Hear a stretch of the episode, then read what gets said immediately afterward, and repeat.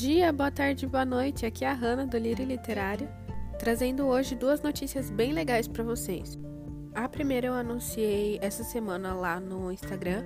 Aliás, se você não me segue, é podcast Lírio Literário, que a partir de agora teremos material extra. Se vocês derem uma olhadinha lá, eu já fiz um primeiro modelo, que é em forma de folhetim, baseado na análise de papel de parede amarelo. Então, se vocês tiverem alguma dúvida sobre o livro ou sobre a teoria, o espaço dos comentários fica aberto para a gente poder conversar.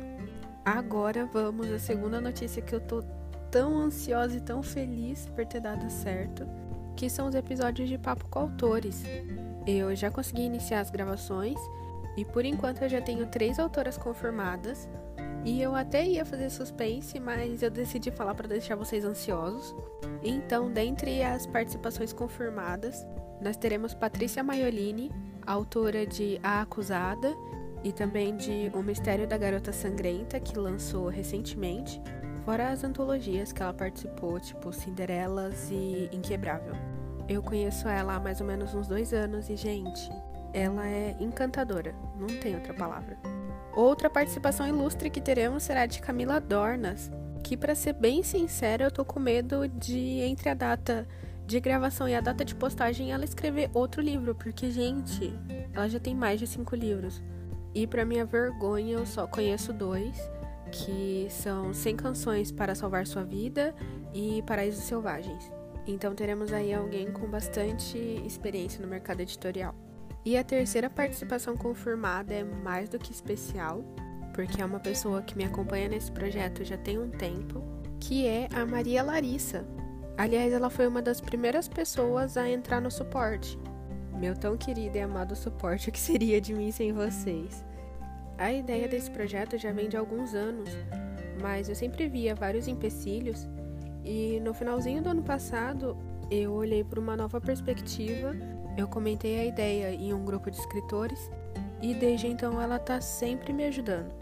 Agora que esse time foi devidamente apresentado, eu quero que vocês me mandem perguntas ou sugestões de temas que vocês querem que essas autoras abordem.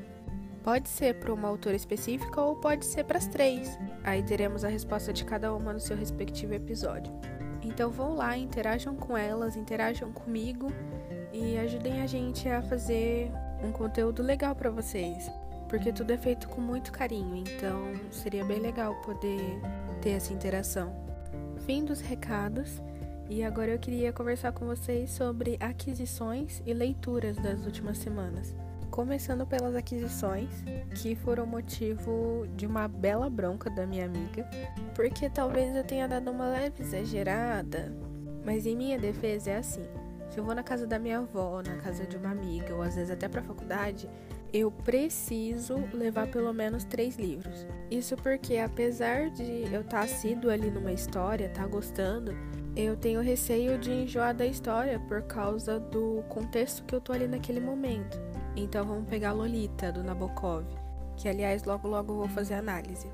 Ele é um livro denso, é um livro muito complicado. Então tem dias que eu consigo ler ele de boa, mas muitas vezes naqueles minutinhos antes da aula começar eu evito ler ele, porque a chance de eu ficar mal, de eu ficar remoendo aquela história durante a aula é muito grande. Então eu sempre gosto de ter opções de leitura.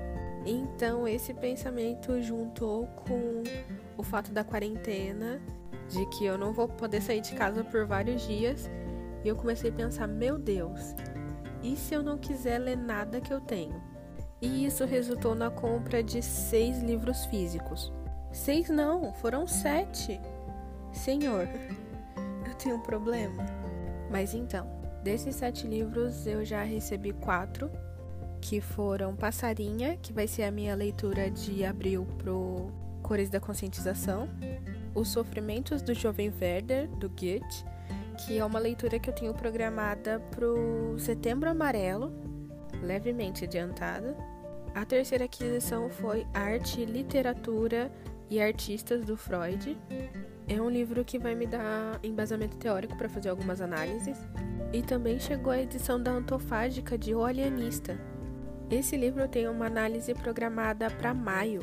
Então, se você quiser ler ele antes da análise, você pode participar do sorteio de uma edição dessa lá no meu Instagram. Livros que eu comprei ainda não chegaram. Essa semana a Antofágica abriu a pré-venda de Na Colônia Penal e os primeiros exemplares viriam autografados pelo ilustrador. E eu sempre quis alguma coisa autografada, então não me arrependo de ter comprado super por impulso.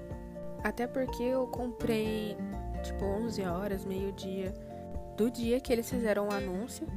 E às 8 da manhã do dia seguinte eles já postaram falando que tinha esgotado. Então por enquanto zero arrependimentos. E os últimos dois livros físicos eu acabei comprando junto, porque era um kit que estava de promoção, que vem é, os 13 porquês e precisamos falar sobre o Kevin. Agora vamos aos e-books. Eu não sei quantos foram no total, mas todos eles estão ou estavam no projeto Quarentena Literária. Se você ainda não ouviu falar sobre a Quarentena Literária, várias editoras e autores independentes estão disponibilizando e-books gratuitamente para incentivar a leitura nesses dias de confinamento. A LPM, por exemplo, foi a primeira que eu vi que começou com esse movimento e todo dia ela está disponibilizando um livro novo. Mas a Nova Fronteira, a Martin Claret, a editora Sina, que é onde a Patrícia Maiolini publica os livros dela, e a Penguin Companhia também tinha liberado alguns títulos. Então vamos aos que eu baixei. Como são muitos, eu não vou ficar falando detalhes de um por um, não, tá? Eu baixei O Pequeno Príncipe, Inquebrável, é, Miss Dalloway, Contos do Essa de Queiroz, Contos Russos Tomo 2, que eu ainda nem abri, mas eu fiquei super curiosa. O Curioso Caso de Benjamin Button, Lupin, o Ladrão de Casaca, que é o Nêmesis francês do Sherlock Holmes, e por último, Contos de Terror, Mistério e Morte de Edgar Allan Poe, que é o meu autor favorito desde, sei lá, os 12 anos. Eu não entendia nada, mas eu achava lindo. Meu primeiro contato foi com uma interpretação de O Corvo, e com esse agora eu somo cinco livros do autor. E aproveitando esse gancho para falar das metas de aquisição, que apesar de eu não poder comprar agora na pré-venda, eu achei simplesmente incrível os lançamentos de capa para livro e também de leitor digital da Juliana Fiorese. E é claro que o meu favorito é do Edgar Allan Poe, mas do Ariano Suassuna também tá tão lindo. Eu vou deixar o Instagram dela na descrição para quem tiver interesse dar uma olhada na lojinha dela, que é toda inspirada em literatura. Tem bastante coisa, eu acho que vocês vão gostar. Agora falando das leituras dessas últimas semanas, eu folhei um pouquinho cada um dos livros que chegou, mas não cheguei a ler grande coisa. Eu acho que o que eu li mais foi o do Freud, eu tô para terminar Escaravelho do Diabo. Falta bem pouquinho, mais ou menos umas 30 páginas. Só que como essa semana eu tô tendo aula à distância, eu fico lendo ele picado. Como cada professor tá marcando a aula em um horário, então acabou bagunçando um pouco a rotina. E eu também li alguns contos do livro Medo Imortal da Dark Side, que reúne contos de terror escritos pelos imortais da Academia Brasileira de Letras. E eu bem já tô escolhendo alguns para fazer a leitura na íntegra para vocês. Então é isso, logo logo estreia o novo bloco do nosso programa. Não esqueçam de seguir lá no Instagram, mandar suas perguntas e participar do sorteio. E se você é autor e tem interesse em participar, é só entrar em contato comigo que o meu programa vai estar sempre aberto para vocês. Então é isso, meus lírios. Um beijo e tchau, tchau. Thank you.